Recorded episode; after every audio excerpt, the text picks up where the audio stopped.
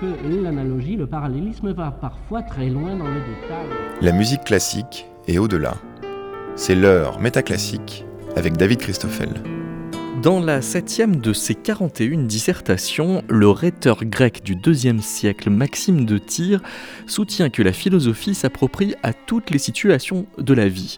Pour le prouver, il procède par élimination et quand c'est au tour de la musique d'être éliminée pour chercher à démontrer que la musique n'a pas la capacité à s'approprier à toutes les situations de la vie, Maxime de Tyr assure que les philosophes ne sont pas moins capables que les musiciens de se prêter à cette variété d'harmonie, à cette diversité de tons qui lui sont propres, même s'il admet qu'il y a un moment unique marqué pour le musicien qui sait marier les doux accents de sa voix au tendre son de la guitare, c'est celui où les tables regorgent de mets et de vin et où les échansons versent à boire à la ronde.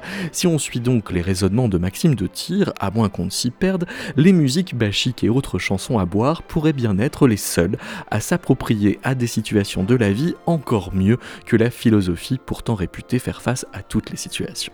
C'est dire qu'en consacrant un numéro de métaclassique aux airs à boire, la responsabilité pourrait être lourde. C'est dans le salon Malheur de la bibliothèque La Grange Fleuret que nous recevons les musicologues Florence Gétraud et Robin Boursery pour des échanges qui veulent faire trinquer les musiques bachiques sous l'Ancien Régime et qui seront agrémentés des interventions de Thomas Souris et Léonard Poli.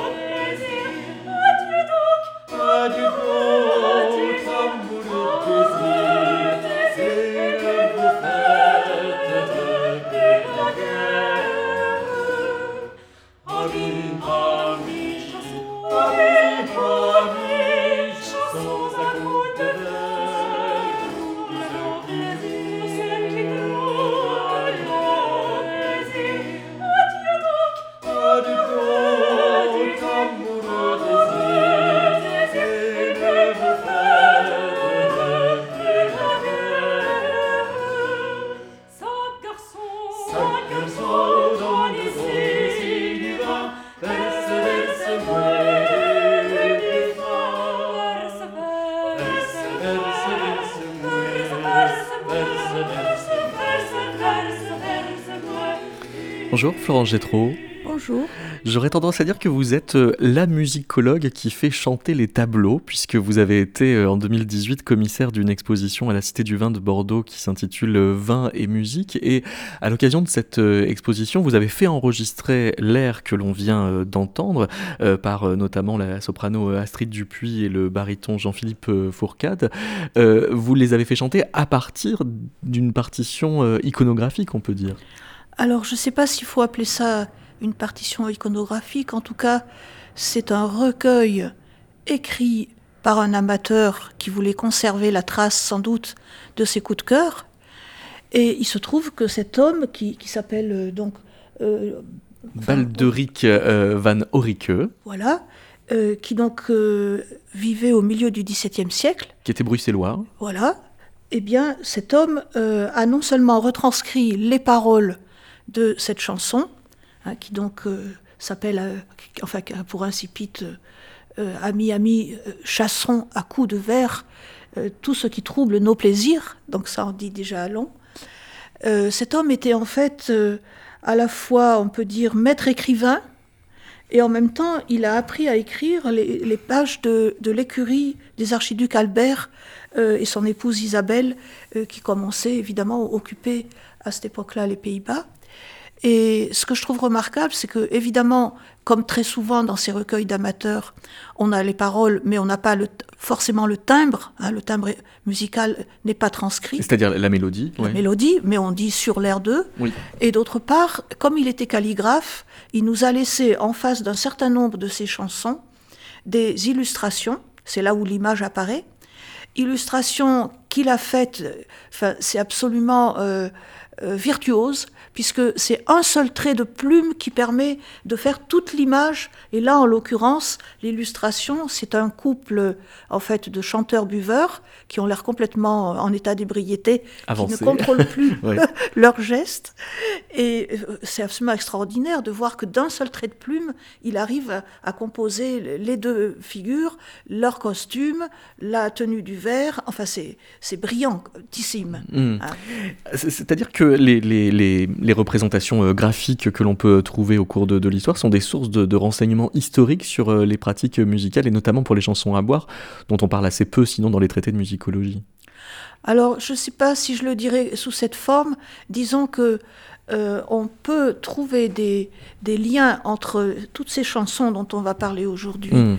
Euh, par exemple, dans le cas qu'on est en train de décrire, mais euh, je m'étais amusée aussi dans l'exposition, par exemple, à mettre en rapport des chansons qui étaient transcrites, en tout cas en ce qui concerne la plupart du temps le texte, mais parfois aussi euh, la musique, sur des assiettes à dessert, par exemple. Oui. Hein? Donc ça ne représente pas forcément une scène euh, très, très concrète. Parfois, il y a un couple d'amoureux, parfois, il y a des danseurs, mais c'est surtout qu'autour de l'assiette ou au cœur de l'assiette, on a euh, un texte de chanson.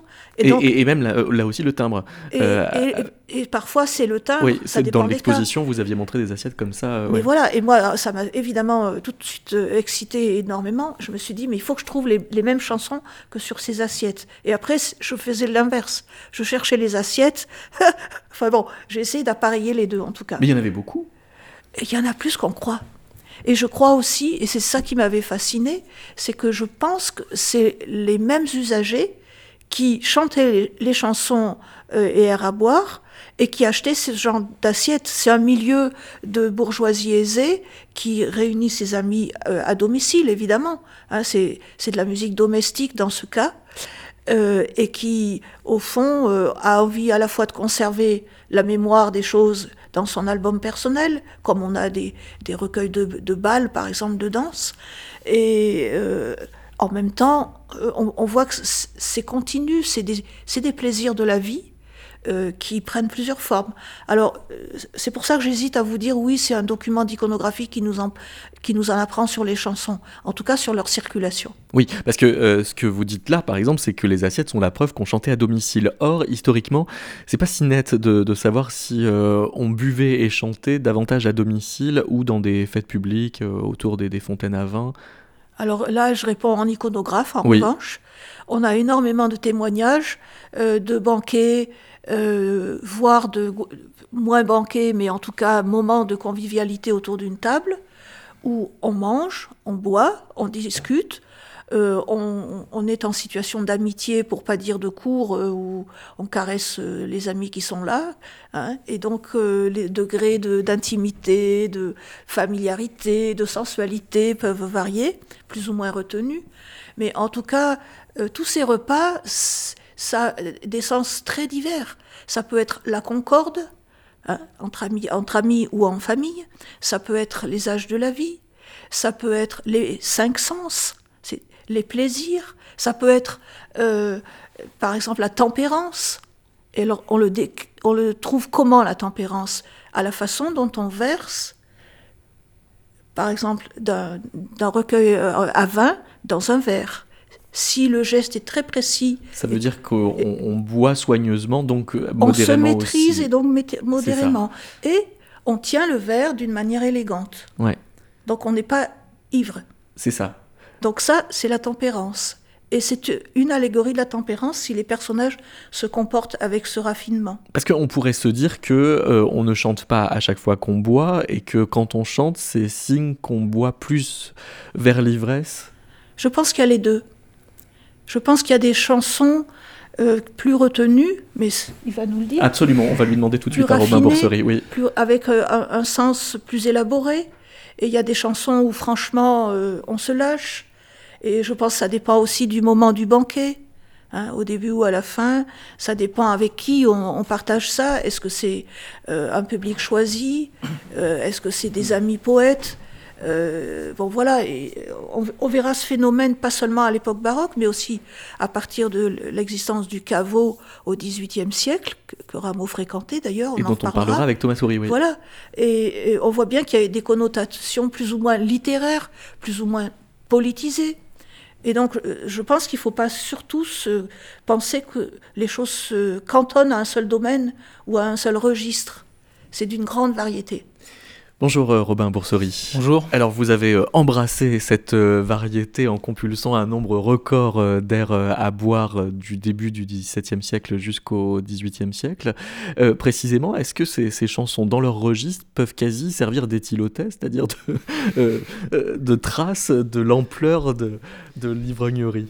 Mais je, vais, je vais rebondir sur ce que disait Florence à l'instant. Effectivement, c'est un, répertoire qui est tout à fait fascinant euh, de par la très grande variété des, thématiques abordées. Et euh, elles sont un peu à l'image euh, des échanges que peuvent avoir des, les individus entre eux au cours d'une soirée où il y a où l'alcool est présent. Donc euh, on a effectivement des, euh, des, traces, de, des, sources qui euh, rendent compte de tout ça, que ce soit des sources iconographiques ou, ou les partitions, où on, où on a cette, cette diversité de, de, de, rapports qui sont explorés par les auteurs, les compositeurs. Alors là où Florence renseigne l'histoire de la musique avec les tableaux, vous, vous allez voir dans les actes notariés. En quoi ça vous regarde? Euh, alors là, c'est on, travaille sur un, registre très différent. C'est-à-dire que moi, j'ai profité, j'ai bénéficié euh, du travail de plusieurs de, mes pairs qui, depuis quelques années, ont déjà bien débroussaillé euh, tout, tout cet environnement-là. Et j'ai choisi de travailler d'une manière très transversale et de recontextualiser ces musiques-là, pas seulement d'un point de vue éditorial ou littéraire ou musical, mais aussi d'un point de vue social. Donc les actes notariés, euh, ils vont nous permettre de comprendre quels étaient les environnements sociaux euh, qui hébergeaient ces musiques-là. Dans quel, cadre est-ce que ces musiques-là prenaient vie à cette époque-là. Donc effectivement, on peut retrouver la trace des lieux de réalisation euh, de ces concerts, soit au cabaret, soit dans le domaine privé, soit lors des fêtes. Et ça permet aussi de retracer la vie des principaux acteurs qu'on a pu identifier par le biais des sources écrites. Alors, il y, a une espèce de, stéréotype qu'on peut balayer d'office, c'est qu'il n'y a pas que la basse société qui chante en buvant et qui boit qui plus est. Alors, c'est euh, une, question, euh, une question très intéressante parce que je, m'y suis intéressé tout de suite, évidemment. Euh, on peut affirmer d'emblée que, en ce qui concerne le domaine de la musique dite savante, c'est-à-dire communément ce qu'on entend habituellement par la musique qui passe par les sources écrites, donc, même si le, dualisme musique savante, musique populaire est un petit peu galvaudé, surtout maintenant. Mais en tout cas, en, ce qui concerne la musique écrite, les musiques à boire et les musiques à danser sont les deux styles de musique euh, qui présentent la dimension la plus ouverte. C'est-à-dire que quand on parle des, musiques, euh, des musiques d'opéra, des musiques de cours, des musiques sérieuses, on va être sur des, euh, sur des, des, sphères un peu plus fermées la musique à boire et les musiques à danser sont, euh, de par leur essence et de par les lieux de réalisation, des musiques qui sont accessibles, qui se rendent accessibles à un public plus large. Ce qui ne veut pas dire pour autant que ça concerne absolument toutes les strates de la population, mais en tout cas, ce sont des publics plus, euh, c'est un public plus varié qui est intéressé par ces musiques-là. Mais Bon, effectivement, comme on passe principalement par du support écrit, ça s'adresse principalement au milieu de la haute bourgeoisie et de la noblesse même si euh, d'autres d'autres couches sociales pouvaient y avoir accès, notamment en tant que public, en tant que simple public dans le débit de boisson et dans le cabaret, puisque les cabarets à cette époque-là euh, étaient très ouverts sur, euh, sur, le, sur le monde. Vous avez une nuance sur ce point-là, oui, Florence une nuance Dans la mesure où euh, tous les, recueils dont on parle là, c'est des recueils imprimés, euh, qui ont des formats d'ailleurs qui se posent très facilement autour d'une table, ce qui explique d'ailleurs que chacun a sa partie séparée et que euh, on a le, petit coffret avec les quatre, mais, par exemple, et on se les distribue autour de la table. Mais il ne faut pas oublier qu'il y a les feuilles volantes aussi, qui sont imprimées, qui sont vendues dans la rue par les vendeurs de chansons, Hmm. qui ont ce statut officiel, euh, puisqu'en fait, ils doivent faire euh, euh, vérifier par. Enfin, tous les imprimeurs sont tenus par le préfet de police euh, de vérifier les textes. hein. donc, euh, on doit avoir l'assentiment de la censure quand on lance un, un texte comme ça de chanson et son timbre. Et donc, je pense que ça touche une population qui, là, est plutôt la population encore moins éduquée dans la rue. Et que après, on, on maîtrise très mal comment tout ça a circulé. Mais moi, je pense très souvent que, euh, par exemple, le public euh, des rues de Paris, euh, c'était un lieu, ces rues de Paris, où se mêlaient beaucoup de musiques très diverses. Euh, il y avait aussi bien les entrées royales, quand le roi arrive et qui traverse le pont Neuf, euh, il y a toute la populace qui est là. Et on, pour autant, l'écurie va sonner. Hein. Hmm. Bon, il faut pas trop séparer ces milieux. Il y a des moments de contact, il y a des moments de pénétration entre milieux, et ces chansons en font partie. C'est justement au moment où la société se réunit euh, qu'elle chante et boit en même temps. Voilà. On, on va euh, faire une petite étude de comparée à compositeur égal euh, entre une chanson à boire et, et un air de cours. Vous avez choisi Jean Boyer, Robin Oui, c'est un compositeur qui est euh, assez intéressant, euh, en ce sens qu'il est assez transversal. Pour euh, faire un tout petit aparté sur ce que vient de- d'expliquer euh, Florence, il faut euh, bien signaler aussi aux, gens qui nous écoutent qu'on on perçoit ces musiques-là par le biais principalement des partitions qui sont éditées chez Ballard.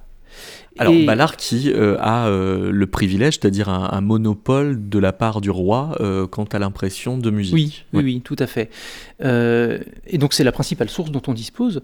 Et donc c'est effectivement ce que j'évoquais quand je parlais du corpus que j'ai étudié, puisque moi je me suis basé uniquement sur les partitions qui étaient éditées chez, chez Ballard, mais il y avait tout un pan de la vie musicale qui euh, existait à travers euh, la circulation des manuscrits, des partitions vendues sous le manteau, des, euh, des musiques de transmission orale. Et effectivement, là, on est encore sur un, autre public concerné. On pense aux chansonniers du Pont Neuf, et il y avait une importance très conséquente. En termes de diffusion musicale sur ces registres-là aussi. Et donc Boyer, qui est un des compositeurs publiés par Ballard euh, au cours du XVIIe siècle, nous intéresse parce qu'il a édité des airs de cour et des chansons. D'ordinaire, surtout au XVIIe siècle, on est sur des, euh, des registres assez cloisonnés en ce qui concerne le, monde de l'édition euh, de, la chanson, de, la, musique, euh, de la musique profane. Pardon. Et donc, euh, on a euh, les compositeurs très représentatifs comme Rosier qui ont publié quasi exclusivement euh, des chansons à boire. Et euh, on va avoir des compositeurs comme Boyer qui, eux, ont également composé des airs de cour. Alors, on commence par lequel? Par un air sérieux ou par Euh, commençons, par, euh, commençons par l'air sérieux, par la- donc par l'air de cour.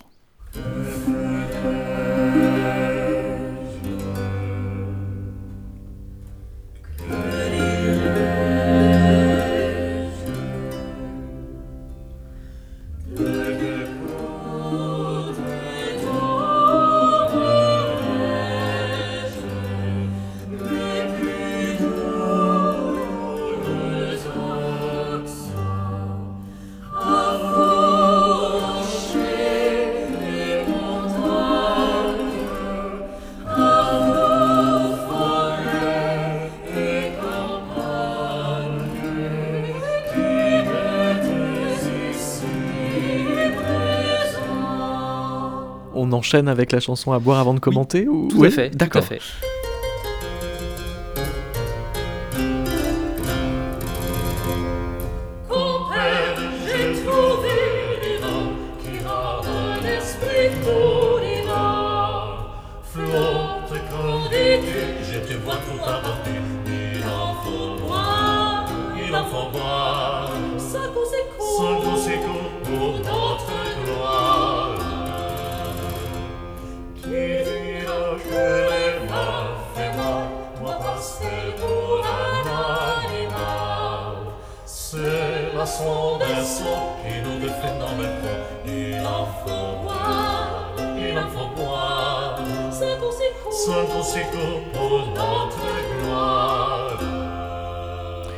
C'était l'ensemble Ratas del Fiero Mundo, donc les, rongeurs du vieux monde, littéralement, qui euh, interprétait euh, ces deux airs de Jean Boyer, qui est un ensemble qui s'est spécialisé dans les musiques du, XVIIe siècle et qui est mené par le luthiste Floris de Ricoeur, qui vient ajouter son luth là où il ne devrait pas.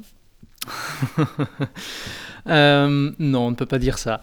On ne peut pas dire ça. On peut juste signaler que euh, la présence instrumentale n'est pas conseillée dans la partition. Dans la partition de la chanson à boire, pas de l'air de cours, justement. À fait. Et donc c'est une des nuances qui caractérise euh, les musiques sérieuses des musiques à boire. Il y en a plusieurs.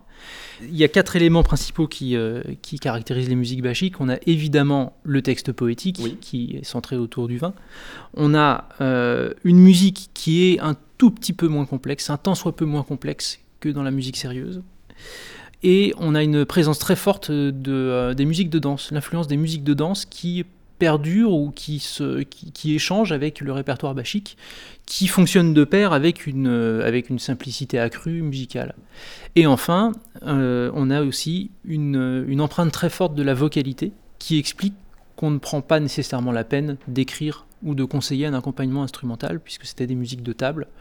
L'objet n'était pas d'effectuer un concert euh, solennel avec un instrument.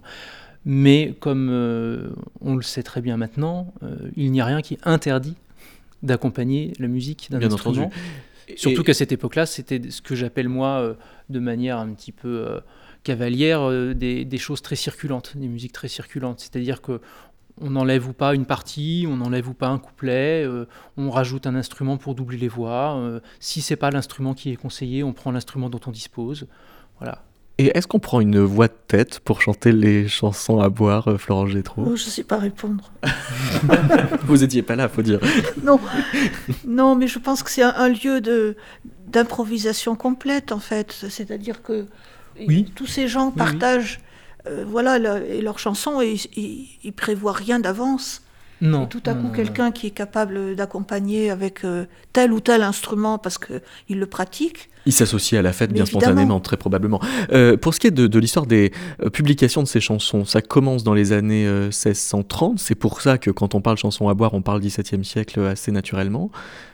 Alors l'explosion éditoriale qui accompagne euh, ou qui fait vivre ces chansons commence effectivement à partir des années, euh, des années 25, 28 euh, et puis à partir des années 30 et va perdurer pendant très longtemps puisqu'il va y avoir des musiques qui vont, des musiques inédites qui vont être publiées tous les ans, tout, puis tous les mois, des rééditions, des réémissions, réimpressions.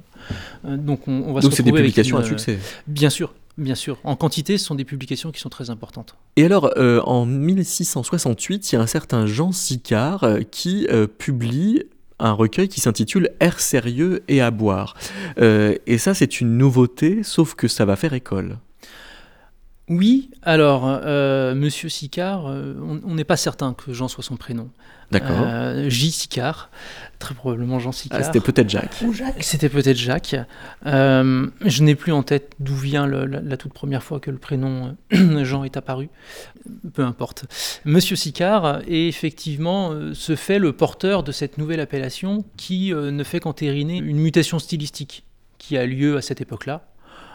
et donc on regroupe sous le syntagme air sérieux et à boire, deux genres musicaux qui étaient auparavant un, peu séparés. Euh, la chanson disparaît sous une forme éditoriale et euh, dans une certaine mesure sous une forme stylistique, c'est pour ça que je parle de mutation, il n'y a jamais de transition franche comme ça en, musique, euh, mais la, chanson va disparaître et va se fondre dans les airs, et on va, on va avoir ce syntagme qui va apparaître, air sérieux à boire, et donc au sein des partitions, on va avoir des airs sérieux et des airs à boire qui vont être publiés euh, les uns après les autres. Là où auparavant, on était sur des publications beaucoup plus segmentées, avec d'une part les volumes de chansons à boire et à danser, les chansons à danser disparaissent complètement, et d'autre part l'air de cours, qui est un air sérieux. Quand on entend sérieux, c'est euh, un air qui aborde toutes les thématiques courtoises, donc principalement euh, liées à l'amour. Florence j'ai trop dans les tableaux, euh, on voit souvent un instrument de musique associé à un verre de vin, mais pas systématiquement inversement. On peut voir des instruments de musique sans verre de vin. évidemment qu'on peut voir plein d'instruments tout seul, sans verre de vin. En fait, quand on, regarde un peu le parcours, euh, enfin l'inspiration, disons, visuelle des, peintres qui ont peint des tables, on voit que ces tables elles-mêmes montrent toutes les variantes que vient de décrire euh, notre ami. Et euh, on voit par exemple à la fin de la Renaissance, dans des jardins, qui sont un peu une nouvelle version du, paradis sur terre, quoi. Euh, c'est des jardins fermés, hein, hortus conclusus, mais avec en général une rivière, un petit bateau, des amoureux qui se penchent au bord de l'eau, un tapis vert, un petit pavillon, et dans le pavillon, une table autour de la table. On a des gens en train de banqueter, de se tenir souvent par le, col.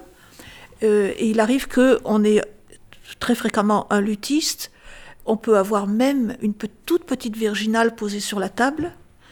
Et, euh, moi, je travaille en ce moment sur un sujet qui m'est cher, c'est une sorte de vision en abîme où sur les couvercles des virginales anversoises de la fin du XVIe siècle, il y a eu un peintre qui s'est spécialisé là-dedans et qui nous montre une virginale sur la virginale.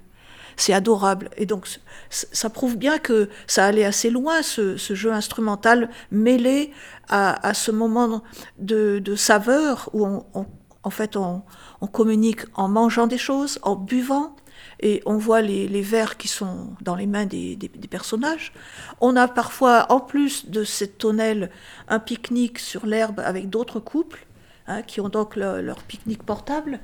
Et euh, on voit des verseurs de vin, on voit des rafraîchissoirs sur la pelouse.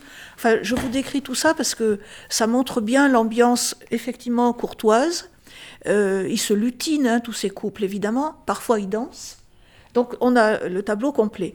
Ensuite, au XVIIe siècle, euh, il y a des variantes plus marquées. C'est-à-dire qu'on a un ensemble peut-être domestique plutôt bien pensant, assez raffiné, et où euh, on, va peut-être avoir des, vers dans les mains des, personnages, euh, voire des livres de musique, mais on a aussi un thème beaucoup plus cru qui, euh, qui est un thème en fait de scène de bordel. Et alors dans ces cas-là, on a on a presque l'impression d'ailleurs qu'on les voit euh, d'assoto in dessous, c'est-à-dire par en dessous, comme si c'était à une sorte de fenêtre appelant le consommateur à venir consommer le vin, la chanson et la fille. Ah oui, donc troisième ordre de plaisir voilà. qui s'associe. Et euh, c'est en général des très belles femmes, très dénudées, euh, des hommes avec chapeau à plumes, qui est évidemment le symbole euh, de la sensualité. Et il y a en général un violon, parce qu'il y a tout un traité en fait de, symbolique de cette époque qui nous dit que le violon, c'est le symbole du sexe masculin. Et donc, quand on prend un manche de violon dans un de ces tableaux, c'est éminemment érotique. Quant aux luttes, hein, ça évoque le ventre féminin. Et en général, la composition est tellement explicite, euh, on ne peut pas se tromper. Hein. On voit très bien que voilà, ça a une connotation plus que sensuelle, hein, carrément sexuelle. Mmh. Alors ça, c'est un type de tableau. Ensuite, on a un autre type de tableau, c'est le buveur tout seul, ce que j'appelle la figure du musicien. Est-ce que le buveur est, souvent musicien ou systématiquement? Alors, euh, le buveur, à ce moment-là, est représenté tout seul, en buste, tenant le verre et l'instrument, les deux. Et euh, je pense qu'il y a une symbolique, par exemple, bachique, qui vient de l'Antiquité et qu'on retrouve dès le XVIe siècle, qui est que les soldats, les paysans, euh, les, les musiciens sont des gros buveurs c'est des codes sociaux, tout simplement.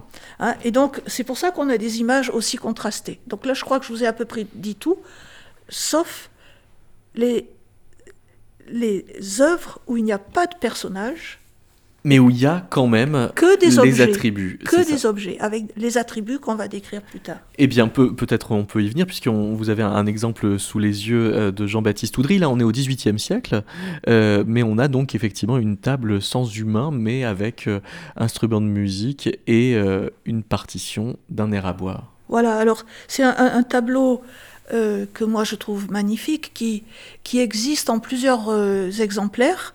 Comme souvent, quand un tableau a du succès, comme un portrait qui a beaucoup de succès, euh, l'artiste en fait des répliques. Et celui-là, on en connaît au moins quatre répliques, avec parfois des variantes. Euh, il montre en fait sur un entablement, c'est pas vraiment une table, c'est un entablement de marbre, un violon, une musette de cour et un livre, un recueil d'air à boire, c'est écrit noir sur blanc, hein, euh, qui est ouvert à une page précise On voit même le nom de, l'auteur, Monsieur le maire. Et bien évidemment que j'ai pas pu m'empêcher de chercher le recueil. Je l'ai trouvé, évidemment.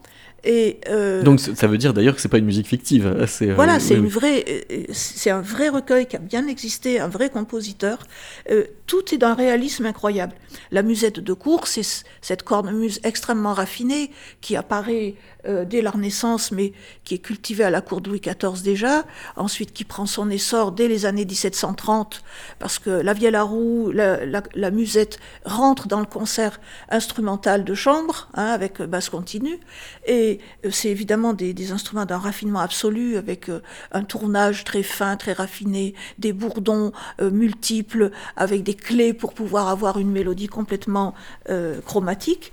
Et j'en viens en fait à ce qui m'a fasciné, c'est que euh, cette musique, euh, en fait, elle est, moi je trouve, elle est très raffinée. C'est-à-dire que c'est un air à boire, mais quand on lit les paroles, en fait, euh, ça nous dit divin sommeil par vos charmes puissants, endormez tout le monde, endormez tout le monde. Bon, en fait, on, est à la fin du processus d'ébriété, là, en réalité. Et, je trouve que c'est, comment dire, c'est un air très, très doux, très tendre, très sensuel, raffiné.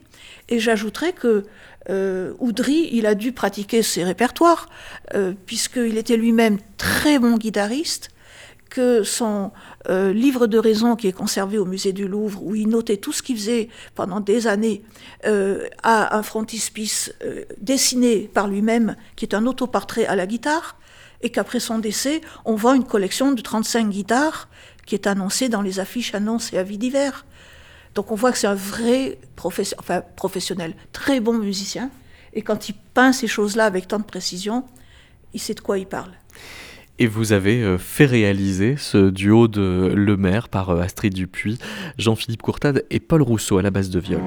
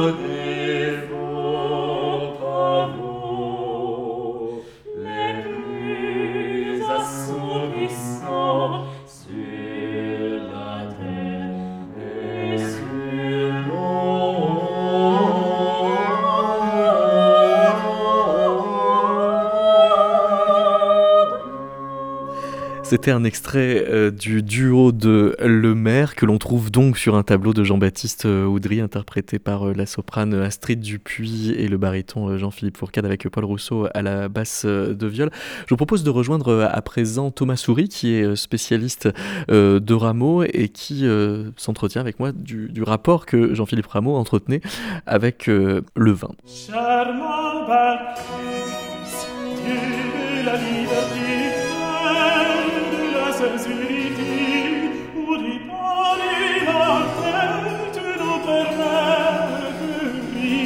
Souris, bonjour. Bonjour. Euh, on sait que Rameau picolait oui, oui bah, comme tout bourguignon, je pense qu'il avait, euh, il avait une cave euh, de vin, il aimait le vin. Il est, il voilà, il est originaire de cette région qui, est spécialisée aussi pour, ce, pour ça. Et, et c'est vrai qu'on a relevé dans son inventaire après décès qu'il avait chez lui. chez lui à Paris, il avait du vin de Bourgogne voilà, essentiellement. Ça. deux fûts de vin rouge, du vin dérissé en Bourgogne et 50 carafons remplis de ce même vin. Voilà, c'est ce qu'on a retrouvé chez lui. Donc on imagine bien qu'il faisait venir euh, chez lui euh, du vin de sa région euh, natale. Donc oui, il aimait le vin. oui, sans doute autant que ou bien un bourguignon de l'époque ou bien un compositeur de l'époque en fait. Oui, c'est vrai que Rameau il a aussi côtoyé des sociétés mondaines, notamment la société du caveau, qui était aussi réputée pour. Mais qui était aussi un, lieu de vie artistique, c'est-à-dire qu'il y est introduit par un poète. Il, est, il me semble qu'il est Non. introduit par Piron, qui Oui. est, son, qui est euh, un, un poète euh, bourguignon lui Oui. aussi. Et euh, c'est un, peu son- c'est un peu sa connaissance quand il arrive dans le milieu parisien euh, en 1722. Et donc il l'introduit en effet dans cette société masculine, principalement masculine, où on, on aime boire, on aime s'amuser autour du vin. Et c'est vrai que c'est là qu'il va rencontrer ses principaux librettistes quand il va commencer sa carrière à l'opéra. Mais là, on est plutôt une. On est dix ans plus tard après. Alors, on, trouve euh, Rameau dans euh, l'un des, recueils euh, de Ballard, des airs sérieux et à boire, un air qui s'appelle le Lucas pour se gosser de nous, ce qui est un air à succès? À succès, je sais pas. euh, Rameau, quand il publie ce truc-là, il est quand même encore. euh, c'est un anonyme, hein, enfin plus ou moins anonyme. Euh, On pense qu'il a eu très vite le goût de l'opéra, que c'était un peu son, son envie première, c'était de- d'accéder à la scène de l'Opéra de Paris, mais que en fait, bah, c'était une scène quand même qui était aussi assez fermée.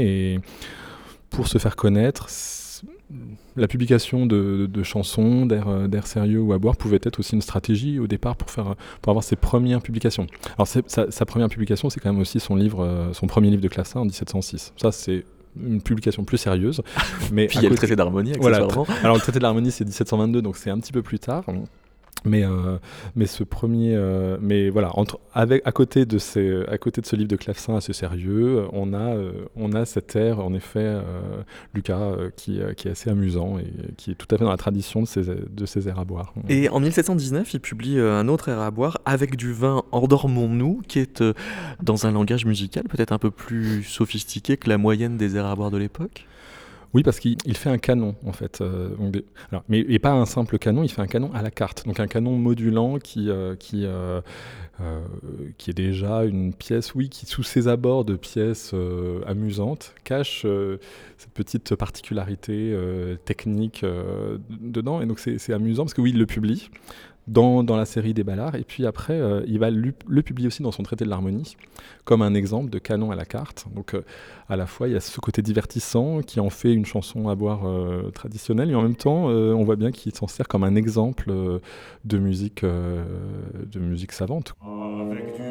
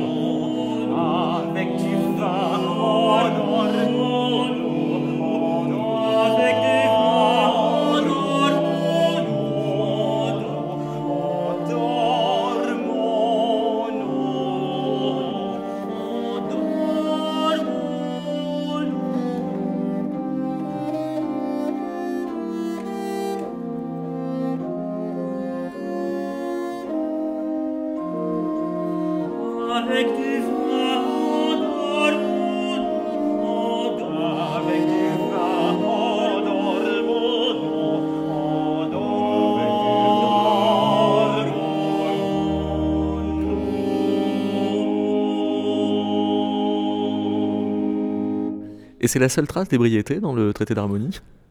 Dans le traité de l'harmonie, je pense que oui, c'est la seule trace. Ouais. Parce qu'après, c'est quand même un ouvrage très, euh, très sérieux. hein. Quand il nous parle du contrepoint, après, il va plutôt faire, euh, il va nous montrer plutôt une, un extrait de motet, euh, le Laboravie, euh, qui est, qui est voilà. d'une sobriété Ouais. intégrale. Ouais, qui est plutôt, voilà, qui, qui est dans un style sérieux de contre, contrapuntique. En revanche, Bacchus est très présent et dans ses échanges avec ses collègues de l'Académie royale de musique et dans ses opéras. Oui, parce que euh, Bacchus va être une thématique euh, récurrente sur la scène de l'opéra, alors pas forcément euh, très fréquente, mais c'est quand même un personnage qu'on retrouve dans, euh, dans certaines pièces de l'Opéra de Paris, euh, le- notamment le, le mythe d'Ariane et Bacchus, c'est quelque chose qu'on a déjà retrouvé avant Rameau, et donc Rameau va aussi s'emparer de cette thématique pour certains de ses, euh, de certains de ses opéras. Tout simplement parce qu'il fait partie du, du fond mythologique à dispo de tout compositeur d'opéra du XVIIIe siècle. C'est ça, c'est- c'est- ça fait partie des, des sujets qu'un librettiste d'opéra peut mettre en scène. Donc voilà, c'est normal que Rameau, à un moment donné, ait croisé Bacchus sur sa route à l'opéra. Ce qui est assez amusant, c'est quand même que les thématiques du vin ont été des thématiques euh, plus sérieuses chez Rameau, je trouve, que chez certains de ses contemporains. On a- C'est-à-dire, euh, il lui a donné une noblesse particulière ou... oui, euh, par exemple, quand je pense à, euh, à l'acte de Bacchus dans, euh, dans Le Temple de la Gloire, donc, qui est sur un livret de Voltaire, Voltaire se sert du personnage de Bacchus mais pas forcément pour faire un divertissement euh, festif. Il, il le, il le propose comme une figure amorale qui va s'opposer à des figures morales, parce que donc le, le Temple de la Gloire est un opéra, euh, Voltaire voulait en faire un opéra moral, et donc euh, c'est une façon de montrer euh, un personnage décadent pour le mettre en lumière avec un personnage euh, qui va être le personnage euh, noble de la pièce qui est Trajan. Hmm. Voilà, c'est pas simplement un prétexte à la fête, ça peut être aussi dans une, euh, dans une démarche un peu plus philosophique ou un petit peu plus morale, oui. Dans euh, Anacréon, Anacréon doit choisir entre euh, Bacchus et, et l'amour, euh, alors que apparemment dans l'esprit de, de Rameau, les deux sont cumulables.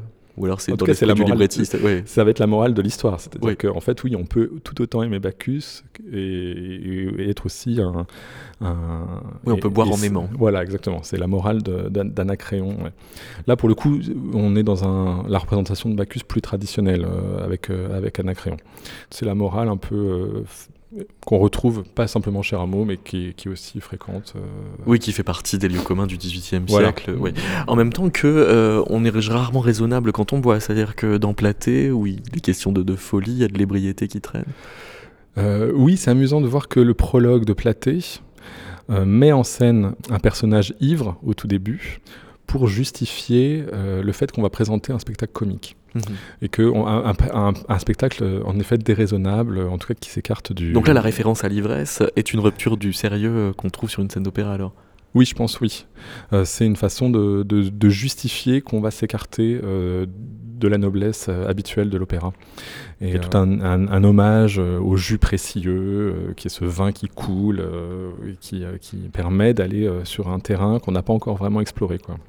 Dans les fêtes de l'hymen et, et de l'amour, là, on a, euh, vous dites, le roi Osiris qui ressemble à Bacchus. C'est-à-dire que les, les traits de Bacchus peuvent contaminer d'autres personnages que Bacchus lui-même. Oui, alors il me semble que l'origine de Bacchus, elle est de toute façon orientale hein, dans la mythologie euh, gréco-latine. Donc euh, Bacchus est un personnage qui vient de l'Orient, il est souvent représenté avec euh, des tigres, euh, avec des, per- des- des animaux exotiques. Donc il me semble que pour certains mythologistes du XVIIIe, ou peut-être même avant, hein, euh, la figure de Bacchus et la figure d'Osiris, c'est une figure assez proche en fait. Les, Euh, les attributs circulent, quoi. voilà. Et donc, euh, quand Osiris, euh, en effet, arrive dans, cette- dans ce peuple amazone, il montre le vin comme quelque chose de noble, c'est-à-dire quelque chose qui est un produit de la culture, un produit de la civilisation. Et donc le vin est célébré cette fois-ci pour montrer euh, les progrès de l'agriculture, parce qu'on euh, pense qu'Osiris est un roi qui a développé l'agriculture. euh, on le présente comme un produit, un produit agricole, hein, donc un produit précieux qui, qui vient éduquer le peuple inculte des Amazones. Mais alors, est-ce que vous diriez que la, musique euh, de Rameau est plus généralement bachique que euh, là où il y a euh, des, références directes à, à l'ivresse Que c'est une musique qui est finalement tellement fréquemment ardente qu'elle n'a pas toujours besoin de référence au vin pour avoir quelque chose de bachique? Euh, oui, c'est sûr que la musique de Rameau est, une musique euh, très rythmique, euh, qui, hante beaucoup. Donc on peut retrouver cette, ivresse musicale dans d'autres scènes que spécialement des scènes, des scènes de vin. Néanmoins, on retrouve quand même dans les scènes bachiques une, symbolique du hautbois, de la petite flûte, dans, sa façon d'orchestrer les, les danses à ce moment-là, qui rappelle en fait les satyres, les, faunes qui accompagnent aussi Bacchus. Donc il y a cette symbolique des vents, des instruments à vent, qui est souvent euh, assez mise en avant dans ces contredanses ou dans ces danses euh, pour les satyres. Donc je pense qu'il y a quand même une petite caractérisation musicale, mais euh, elle n'est pas non plus complètement... euh, Voilà, c'est pas systématique non plus. hein. Je pense qu'il s'inspire quand même de la représentation d'un satyre qu'on voit souvent avec, un, avec une, flûte, une double flûte ou un peu ces instruments grecs là. Robin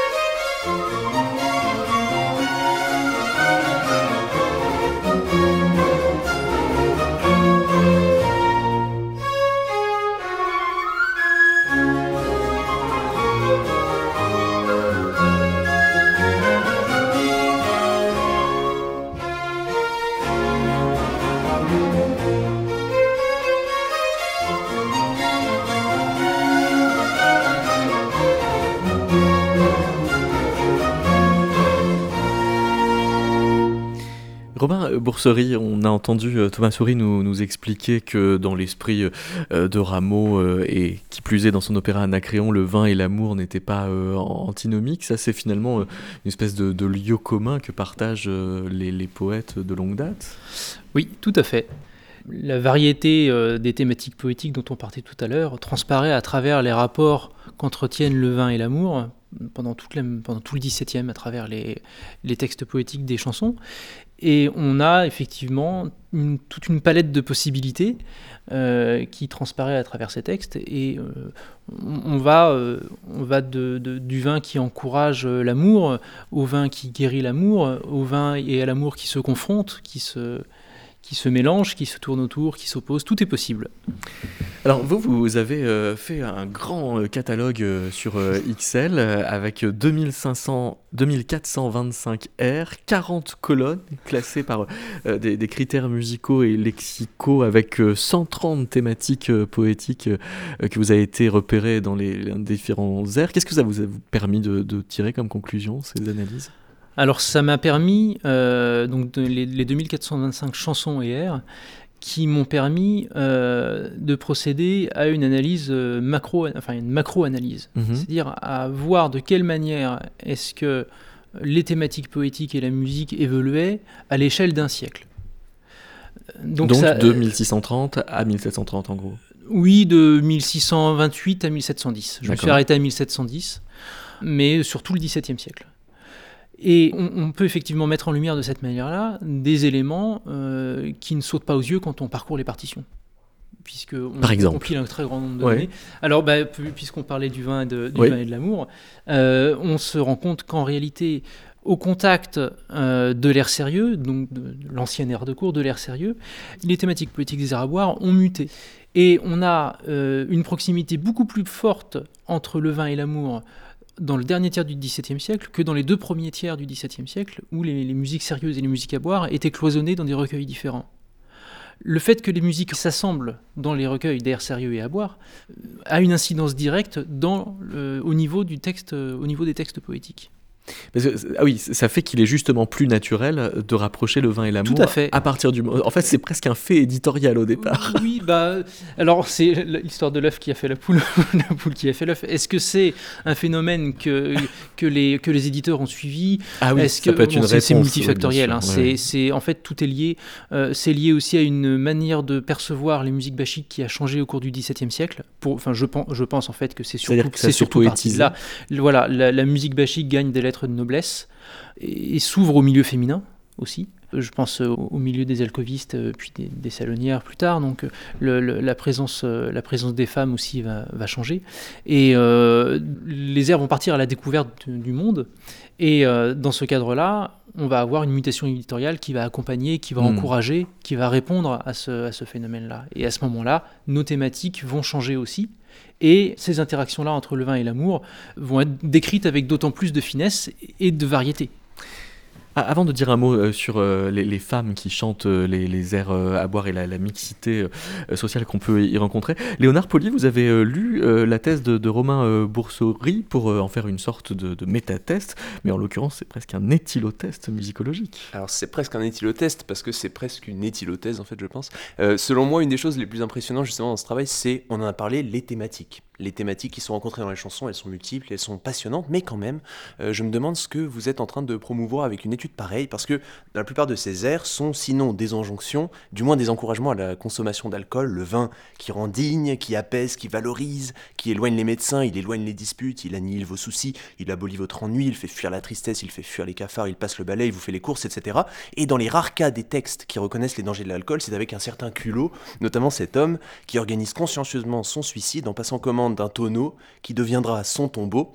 Donc euh, il se roule en fait éternellement dans le vin. Et donc si j'ai bien suivi, ce personnage est donc euh, mort de santé puisque le vin guérit euh, de tous les maux. Bref, tant que votre analyse se destine à des connaisseurs comme ceux gourmets dont je viens de parler, pas de problème. Mais il faudrait pas qu'elle tombe entre de mauvaises mains. Et pour combattre ce risque, je voulais vous suggérer, si c'est possible, hein, de modifier certains textes pour les rendre plus pédagogiques. Alors on pourrait imaginer plutôt, par exemple, une chanson à boire avec le dieu Bacchus en maître d'école, calice à la main, grappe de raisin autour du cou, et qui insiste justement sur l'importance euh, de modérer sa consommation d'alcool, ou encore un Dionysos enthousiaste qui donne un cours euh, sur la fermentation malolactique au lycée agricole d'Auxerre, pa- par exemple, hein, ou bien, je sais pas, une chanson bachique euh, mettant en scène des buveurs en fin de soirée qui décident finalement de dormir sur place au lieu de se tuer sur la route.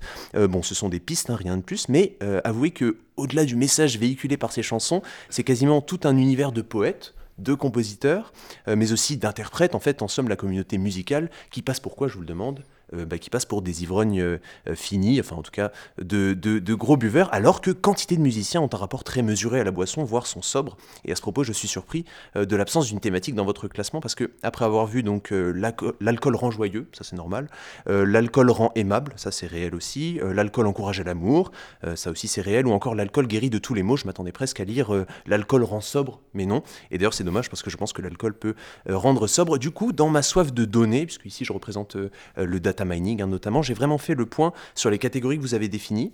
Et en fait, il est vrai que ce qui est passionnant, c'est qu'on finit, enfin, on finit par se poser systéma- systématiquement pardon, la question de quoi nous parlent ces airs. Et je pense que en fait, c'est prendre la question à l'envers. Euh, moi, je vous propose plutôt, euh, puisque ça c'est du point de vue de, la recherche pure, et c'est évidemment passionnant, je vous propose plutôt euh, de, le, de, passer du côté de l'invention. Parce que qui dit chanson dit poésie, qui dit poésie dit composition, qui dit composition dit page blanche, qui dit page blanche dit table, qui dit table dit tableau, qui dit tableau dit craie, et qui dit craie dit créativité. Et donc je vous propose une alternative créative à votre classification, et qui l'utilise d'ailleurs, et qui fait écho à toute votre thèse, vous allez voir.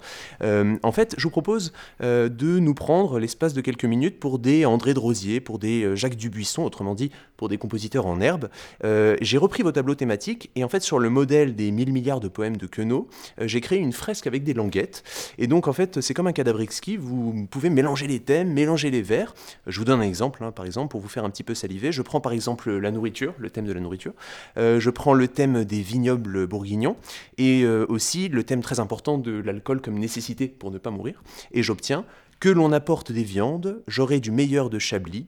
Voilà trois fois que j'en demande de cette eau dont elle est remplie. Et là-dessus, vous me voyez arriver avec euh, ma morale sur la sobriété. Il n'y a pour moi rien de tel que l'eau. Bon, la poésie et la vertu aussi, évidemment. Et je dirais pour terminer, après ce court quatrain, que moins il y a de vers dans une chanson à boire, et plus elle est courte. Mais alors, cette perspective d'une combinatoire des thèmes, je me demande s'il n'y avait pas en 1725 une espèce de d'ancêtre de Léonard Poli qui s'appelait euh, Jean-Baptiste Bousset, qui avait été euh, jusqu'à imaginer toutes les interactions possibles entre le vin et l'amour? Alors c'est euh, avec Jean-Baptiste Bousset, euh, quand j'ai effectué ces analyses statistiques, je me suis effectivement rendu compte que euh, l'auteur qui était donc le plus récent de mon corpus, c'est le, c'est, le dernier avec lequel je me suis arrêté, avait poussé l'analyse de ces thèmes jusqu'à son paroxysme.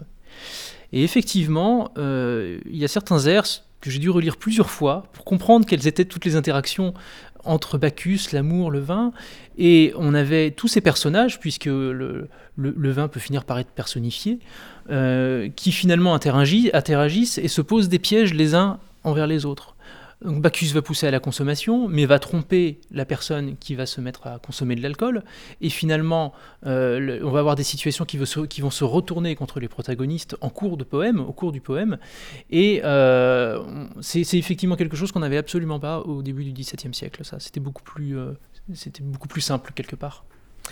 Florence, trop- on a commencé l'émission en parlant des, assiettes sur lesquelles euh, il y avait euh, quelques arias. Il y avait par exemple le- comme parole Pour passer doucement ma vie avec mon petit revenu, ami, je fonde une abbaye et je la consacre à Bacchus. Euh, et puis, il y a eu un, travail dans, la revue Musique, Image, Instrument numéro 5 de Sébastien Bouvet sur un dépôt qui a été fait en 1988 au Musée national de la Renaissance au Château des Coins de couteaux de bénédicté. C'est c'est quoi Bénédicité. Bénédicité, j'ai oublié le i. Ben, en fait, euh, euh, je pense que c'est passionnant de voir que des objets de la vie, alors on peut, on pourrait pas dire quotidienne parce que des couteaux ouvragés comme ceux-là, c'est rarissime, c'est des couteaux euh, évidemment qui étaient entre les mains de la noblesse, mais ce que je veux dire, c'est que la musique, elle innerve tous les domaines de la vie quotidienne. Et que, par exemple, on a parlé des assiettes, on parle de couteaux, euh, ces commandes où tout à coup on, a euh, su- sur ces manches de couteau, plutôt sur ces lames de couteau, euh, des, airs qu'on peut chanter à quatre voix, par exemple, euh, je trouve que c'est caractéristique, en fait, d'un d'une diffusion de la culture musicale dans toutes sortes de supports. On l'oublie beaucoup trop. Euh, on pourrait citer même les verres à vin. Il y a énormément de verres à vin avec des incipites, par exemple. On oublie que dans les, les cruches à vin, c'était souvent des objets de mariage, avec des thématiques également musicales avec des personnes autour de la table. Donc on voit que c'est sur des tissus. Vous voyez donc euh, en fait ce que je trouve formidable euh, quand on ouvre les yeux, c'est de se voir que cette culture matérielle, elle est imbibée de, de, ce genre de sujet. C'est pas le seul, hein, bien sûr. Et, donc, euh, ça paraissait naturel, en fait, aux commanditaires. Alors, ils, commandaient les musiques, mais ils commandaient aussi des objets raffinés qui devaient accompagner ces plaisirs euh, qu'on avait ensemble. Hein, c'est pas des plaisirs solitaires, évidemment. Mixité euh, sociale, donc, et mixité de, de genre aussi, quant à celles et ceux qui chantent les airs à boire au XVIIe siècle? Alors mixité, vous voulez dire euh, hommes et femmes Est-ce que c'est ça, les, femmes chantaient autant les airs à boire que les hommes? Je le pense. Et alors je pense tout à coup en vous écoutant au compositeur Le Camus, euh, donc qui habitait à l'Arsenal, qui était entouré, on sait ça aussi par, son, enfin, sa sociabilité, c'est-à-dire qu'il était entouré de femmes poètes mais aussi de mécènes riches, hein, de, la très haute administration royale. Et euh, je pense que quand on, quand on met ensemble, par exemple, on reconstitue l'environnement euh, de ces personnes, on se rend compte qu'il n'y a pas de cloison ni entre les arts, euh, ni entre les genres, ni entre les, les sens qu'on développe. Le raffinement, en fait, est, est, est omniprésent, quelle que soit son incarnation, si je peux le dire comme ça. Donc, euh, je pense qu'il ne faut, faut, pas se dire il y a l'iconographie d'un côté, la, musique écrite de l'autre, mais pas du tout. Je pense qu'il y a une, porosité entre l'expression euh, de, dans leur, la vie de ces personnes, qui en avaient les moyens évidemment, euh, qui est permanente. Et je pense qu'on est dans une, une, époque de recherche où on parle tout le temps de la matérialité des choses. Ben, là, c'est la plus belle expression, je crois. Tant de la matérialité des choses, ben, là, c'est la plus belle expression, je crois. Euh, en, fait, il y a une autre chose aussi que je, je, voulais rappeler, euh, que vous, vous, avez évoqué tout à l'heure euh, en, en, parlant avec Thomas Souris. C'était le fait que beaucoup de compositeurs euh, auxquels on ne s'attendrait pas, comme Rameau, euh, ont voulu, enfin, ont écrit des, des, airs qui évoquent le vin. Et euh, je voudrais citer le cas, par exemple, de François Couperin. Mhm. On oublie assez souvent que, effectivement, un compositeur qui n'est pas encore connu va souvent utiliser le support de la, la chanson à boire, ou en tout cas l'air à boire, comme premier essai pour se faire connaître, pour se lancer. François Couperin, il a publié des airs à boire euh, dans les recueils. Euh, ah oui? Dans les recueils de Ballard. Mais à quelle époque? Entre 1702 et 1700. Euh, les plus tardifs sont. Il était déjà à la cour donc. De 21 et avant qu'il n'ait publié évidemment ses livres de clavecin. Merci beaucoup Florence euh, trop merci Robin euh, Boursery, merci euh, Léonard Poli et je vous propose de nous quitter en revenant au 21e siècle avec une pièce de la compositrice Sophie Lacaze, le quatrième mouvement de L'âme du vin qui a été créé en novembre 2022 par l'ensemble Ptix.